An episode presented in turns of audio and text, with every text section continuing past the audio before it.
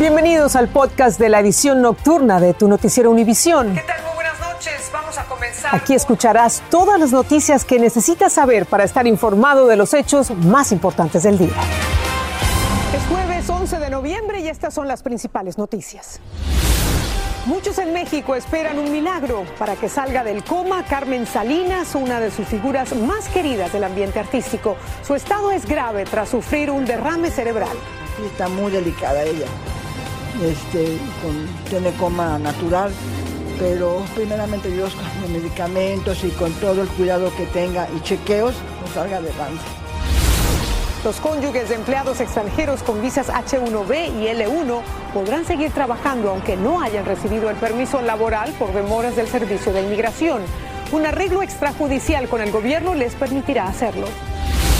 Y si se siente tentado de comprar sus regalos navideños con las tarjetas de crédito, piénselo dos veces, porque los intereses están por las nubes. Un experto nos da algunos consejos. Lo más importante es hacer el plan. Si no haces el plan, no puedes cambiar la posición de las deudas. Comenzamos. Este es Noticiero Univisión Edición Nocturna con Patricia Yañor.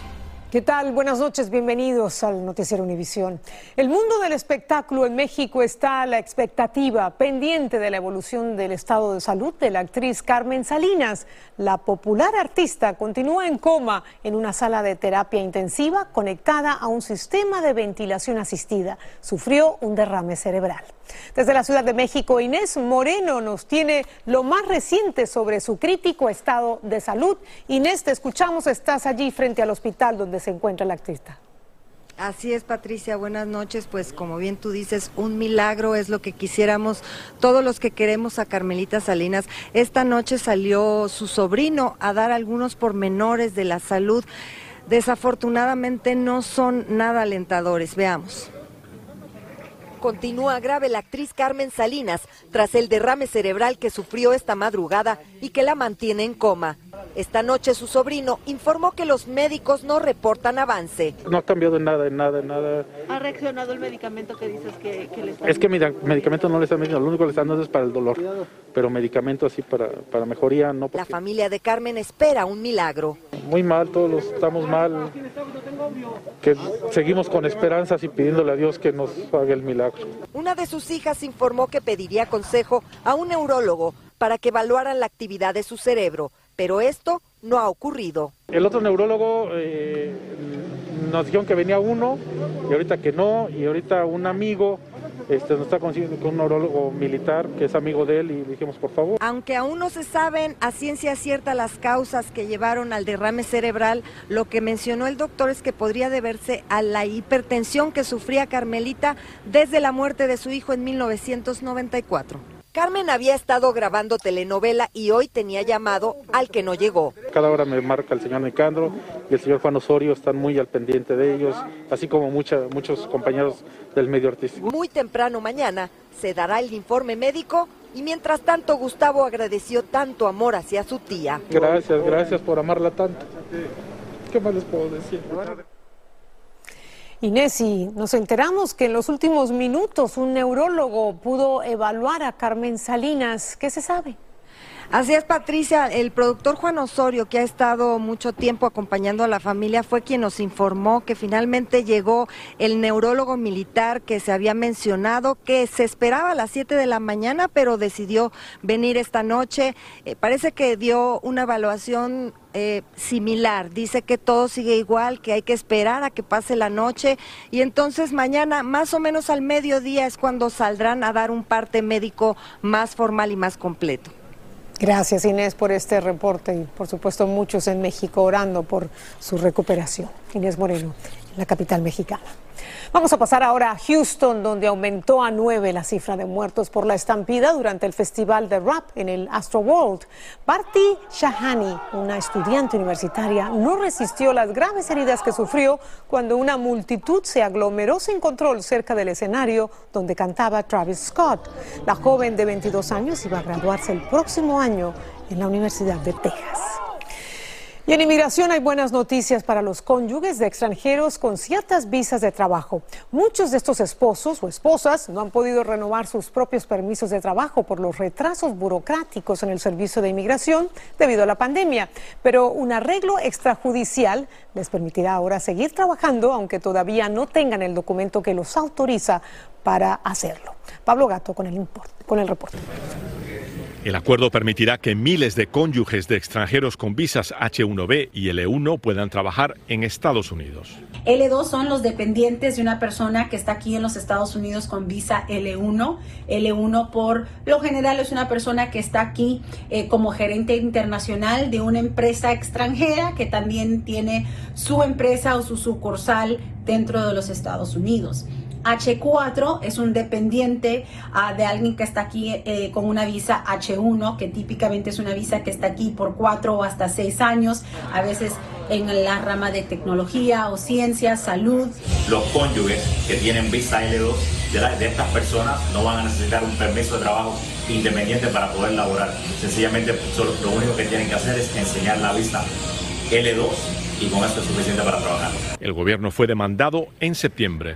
La demanda fue interpuesta por la Asociación Nacional de Abogados de Inmigración. Sin embargo, finalmente se llegó a un arreglo fuera de corte.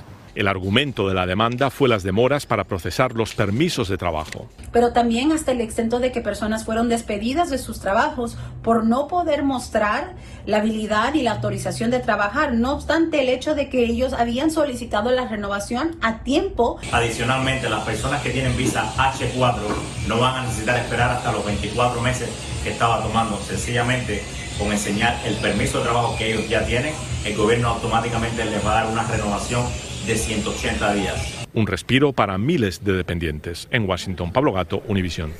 Y en Wisconsin terminaron los testimonios en el juicio a Kyle Rittenhouse, acusado de matar a tiros a dos hombres durante las violentas protestas contra la brutalidad policial tras la muerte de varios afroamericanos el año pasado. Treinta testigos rindieron testimonio durante ocho días. El lunes el jurado escuchará los argumentos finales de la fiscalía y de la defensa. El juez les dio a los miembros del jurado dos horas y media para sus deliberaciones. Vamos ahora a Colorado, donde el gobernador declaró al estado en alto riesgo de infección de coronavirus debido al creciente aumento de los contagios.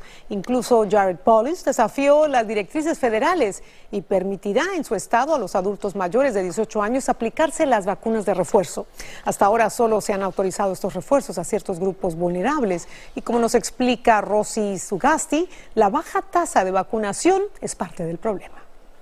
Lamento haber perdido tantos familiares y amigos, inclusive una amiga muy cercana, está en el hospital sufriendo las consecuencias. Lamentos similares se repiten mucho en Colorado, donde poco más del 62% de la población está completamente vacunada. Es frustrante para nosotros saber que algo tan fácil como recibir una simple vacuna puede evitar todo eso. La mayoría de los infectados tienen entre 5 a 17 años de edad y algunos otros adultos no vacunados ya están muy enfermas, dicen por favor pónganme la vacuna, pero en el momento ahorita ya no se las podemos poner, ya es muy tarde. Los hospitales están casi a su máxima capacidad y según proyecciones para diciembre ya no tendrán espacio para más infectados de COVID-19. Por esto, las autoridades activaron esta semana una guía que indica a la comunidad médica cómo debe distribuir los escasos recursos. Hoy el gobernador emitió una orden ejecutiva declarando a Colorado como un estado de alto riesgo y que todas las personas obtengan la vacuna de refuerzo seis meses después de haber obtenido la segunda dosis de Moderna o Pfizer o dos meses después de la Johnson Johnson. Pero aún teniendo disponible la vacuna, hay muchos que insisten en no recibirla, como los familiares de Juan, quien oculta su rostro porque dice sentirse avergonzado. Mi mamá no se ha vacunado, tampoco mi hermana siendo enfermera se ha vacunado y pues la verdad, más que nada causa mucho temor en la familia que les pase algo. En este momento los esfuerzos se centran en aumentar la capacidad de los hospitales con más camas, por lo que ya se está conversando con proveedores para cumplir con esta demanda desde Aurora, Colorado. Rosy Sugasti, Univision. Preocupante. Y en Virginia, una farmacia TED administró incorrectamente las vacunas contra el COVID de Pfizer a 112 niños la semana pasada. Así lo estableció el Departamento de Salud Estatal. La dosis habría sido inferior a la recomendada para los menores, que es un tercio de la de los adultos. Ahora los padres deben retomar el ciclo de vacunación con las dosis indicadas por los médicos para que la inmunización sea la correcta. Y continuamos hablando de vacunas, pero de la vacuna contra el sarampión. La Organización Mundial de la Salud lanzó una alerta porque debido a la pandemia de COVID, millones de menores no han recibido la dosis contra el sarampión. Y se trata de una enfermedad altamente contagiosa que deja al menos 60 mil muertes todos los años y ahora podría haber un repunte muy serio. Luis Mejit nos cuenta más. Esta noche los Centros para el Control de Enfermedades hacen una seria advertencia a los padres. No se olviden de vacunar a sus niños contra el sarampión. Durante la pandemia muchos faltaron a la cita y hoy hay más de 22 millones de bebés a riesgo de contraer la enfermedad. En estos momentos, en el momento que vemos que nuestros niños no están siendo vacunados, simplemente pueden regresar esas enfermedades que no hemos visto tan fuertes como en años pasados. Aunque los casos de sarampión bajaron el año pasado, expertos en salud pública temen que lo peor esté aún por venir. Globalmente, la enfermedad mata a unos 60 mil niños al año. Lo trágico es que todas estas muertes se podrían prevenir. La ventaja de estas vacunas es que gracias a ellas han funcionado tan bien que se nos han olvidado la polio, se nos ha olvidado mucho del sarampión como ejemplo y otras enfermedades más. El problema es global. La pandemia ha afectado campañas de vacunación en todo el mundo. Por eso dicen los expertos, hoy es más urgente que nunca proteger a los niños. La primera dosis es eh, básicamente al año y luego una segunda dosis eh, tres meses luego. Eh, también se dan luego también a los eh, entre los 4 y 6 años. A la hija de Vicente Jiménez le acaban de dar la última dosis. Hay que ser responsables. Si, si están diciendo que hay que ponerse la vacuna, hay que ponérsela, que no es, es algo serio. Fácil de ver, en general los efectos del sarampión son leves, pero también pueden causar daños neurológicos y en instancias la muerte. Todos nosotros como padres y familiares tenemos que crear esa barrera para proteger a nuestros niños. El virus es extremadamente contagioso. La buena noticia es que se puede prevenir. En San Francisco, Luis Mejid, Univisión. Hay que tener al día todas las vacunas. Y la estadounidense Sunny Lee, campeona de gimnasia olímpica, dijo que le rociaron gas pimienta en un incidente racista en Los Ángeles. Contó que ocurrió en octubre cuando estaba con un grupo de amigas de origen asiático. Dijo que varias personas que estaban en un vehículo les gritaron insultos raciales. Luego uno a uno de los pasajeros le roció gas pimienta en el brazo. Indicó que no hizo nada porque no quería meterse en problemas. Y si más o menos ya tiene un presupuesto de lo que va a gastar en las compras navideñas, es bueno que sepa que en esta época del año gastamos mucho más dinero y ahora tendremos que hacerlo en medio de una inflación creciente, con desabastecimiento y usando tarjetas de crédito con los intereses más altos en décadas. Tanay Rivero nos amplía. Los intereses de las tarjetas de crédito se disparan y las deudas de los consumidores cada vez son más. Según expertos como la financista José Alves, esta inflación tiene nombre. La pandemia misma, por la pérdida de trabajo, entonces lo que ha llevado un poquito a la inflación al gasto plástico. Esto viene siendo el consumidor usando eh, tarjetas de crédito prácticamente para gastos y vivir. La inflación no ayuda ya que en los últimos 12 meses la tasa aumentó en un 6,7% el incremento más alto en los últimos 30 años, según expertos. Y ahora con el aumento del interés en las tarjetas de crédito, muchos están endeudados. En los dos últimos trimestres, la tasa media anual creció de un 15,91% a un 17,13%. La escasez que hay de los productos y el problema que hay en el puerto, entonces ahora sí se juntó toda la fórmula completa para poder tener una inflación tan alta de los últimos 30 años. Con las festividades navideñas a la vuelta de la esquina, los economistas recomiendan no gastar lo que no puede pagar. Pero si ya lo hizo, también hay soluciones. Hay opciones, puedes llamar a los acreditadores y decirles, mira, quiero que me rebajes el interés o quieres que me hagas una transferencia a, otro, a otra tarjeta opcional que puedan ofrecerle. So, tienen opciones, lo más importante es hacer el plan. Si no haces el plan, no puedes cambiar la posición de las deudas. También aconsejan pagar a tiempo para que su historial crediticio no se vea afectado. Si su puntaje de crédito disminuye, eso también puede representar un grave problema según expertos, pues el banco puede aumentar la tasa de interés de sus tarjetas. Desde Miami, Florida, Danay Rivero, Univision. Y en este Día de los Veteranos, el presidente Joe Biden le rindió honores a todos los combatientes del país en diferentes frentes. Aprovechando la fecha, anunció nuevos beneficios para los veteranos que están enfermos. Desde Washington, Janet Rodríguez nos cuenta de qué se trata. Para el presidente Joe Biden, honrar a los militares caídos es un acto de gran significado personal. Ser un veterano es superar y sobrevivir retos que la mayoría de estadounidenses nunca sabrán, dijo. Su hijo Bob Biden fue veterano y murió en 2013 de cáncer cerebral por lo que el mandatario hoy no solo rindió tributo ante la tumba de los desconocidos en el Cementerio Nacional de Arlington, también anunció que se expandirán los beneficios para los veteranos que estuvieron expuestos a gases tóxicos durante su servicio y que sufren de condiciones crónicas respiratorias y hasta de cáncer. Ahora la Administración de Asuntos de Veteranos asumirá una presunción de vínculo para acelerar la entrega de beneficios. Los veteranos ahora también tendrían hasta 10 años después de su servicio para reclamar beneficios médicos, porque en muchas ocasiones las enfermedades tardan años en brotar. Sin tener evidencias, Biden cree que el cáncer de su hijo se debió precisamente a esas toxinas, que usualmente eran inhaladas durante quemaduras al aire libre, a través de las cuales se desechaban armas y otros materiales de guerra. Se estima que tres millones y medio de soldados que sirvieron en las guerras de Irak y Afganistán inhalaron basura tóxica. Janet Sánchez sirvió en el ejército y hoy estuvo en el discurso del presidente Biden. Una enfermedad de tan magnitud como es un problema de los pulmones o como es el cáncer no afecta solamente al veterano, también afecta a las familias militares. En Washington, Janet Rodríguez, Univision. Y hablando de beneficios, el nuevo plan de infraestructura del gobierno federal incluye una medida novedosa. La ley le da a la Administración Nacional de Seguridad Vial tres años para desarrollar normas con el fin de que los fabricantes de automóviles instalen en los vehículos una tecnología que impida conducir bajo los efectos del alcohol. Una opción, según los expertos, sería usar sensores para detectar el nivel de alcohol del conductor y, dependiendo del resultado, impedir el automóvil arranque. No está mal la idea. Al regresar de la pausa, lo que le puede costar un arranque de cólera en un avión o si no obedece las instrucciones de la tripulación.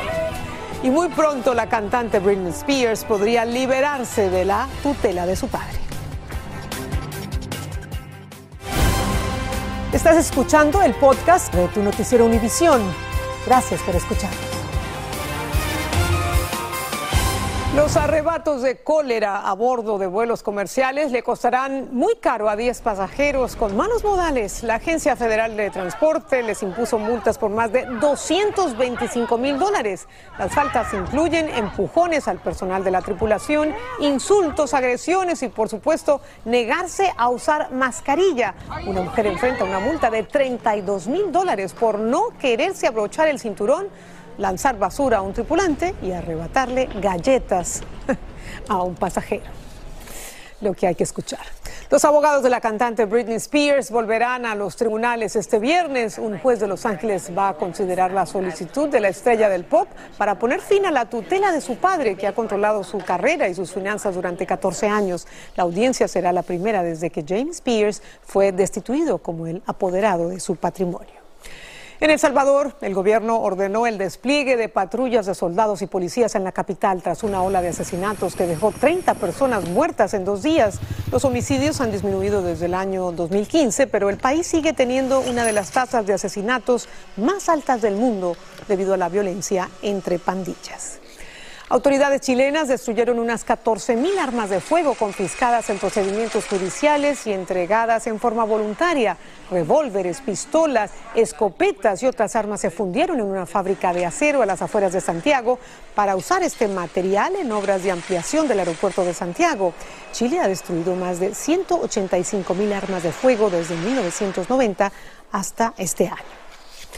Al volver, un nacimiento muy, pero muy apresurado. Les tenemos las imágenes de una madre que ustedes no saben dónde alcanzó a dar a luz.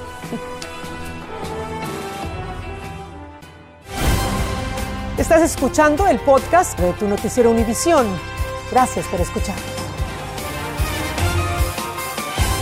Y para despedirnos les tenemos las imágenes de una madre que dio a luz sobre el prado de la fachada de su casa porque no alcanzó a llegar al hospital. Ocurrió en Vacaville, California, bajo las estrellas. El nacimiento, como ven, quedó grabado por la cámara del timbre de la casa de los padres, Emily y Michael. El bebé se llama Thomas y llegó a este mundo literalmente a los brazos de su abuela. A la madre le empezaron a dar las contracciones y trató de salir al hospital, pero ya era demasiado tarde y el bebé realmente estaba muy apurado, así que no perdió tiempo en nacer y lo recibió, por supuesto, la abuela. Después fueron al hospital, pero ¿ya para qué? No le pusieron la epidural a esa madre valiente. Gracias, buenas noches, que descansen, nos vemos mañana.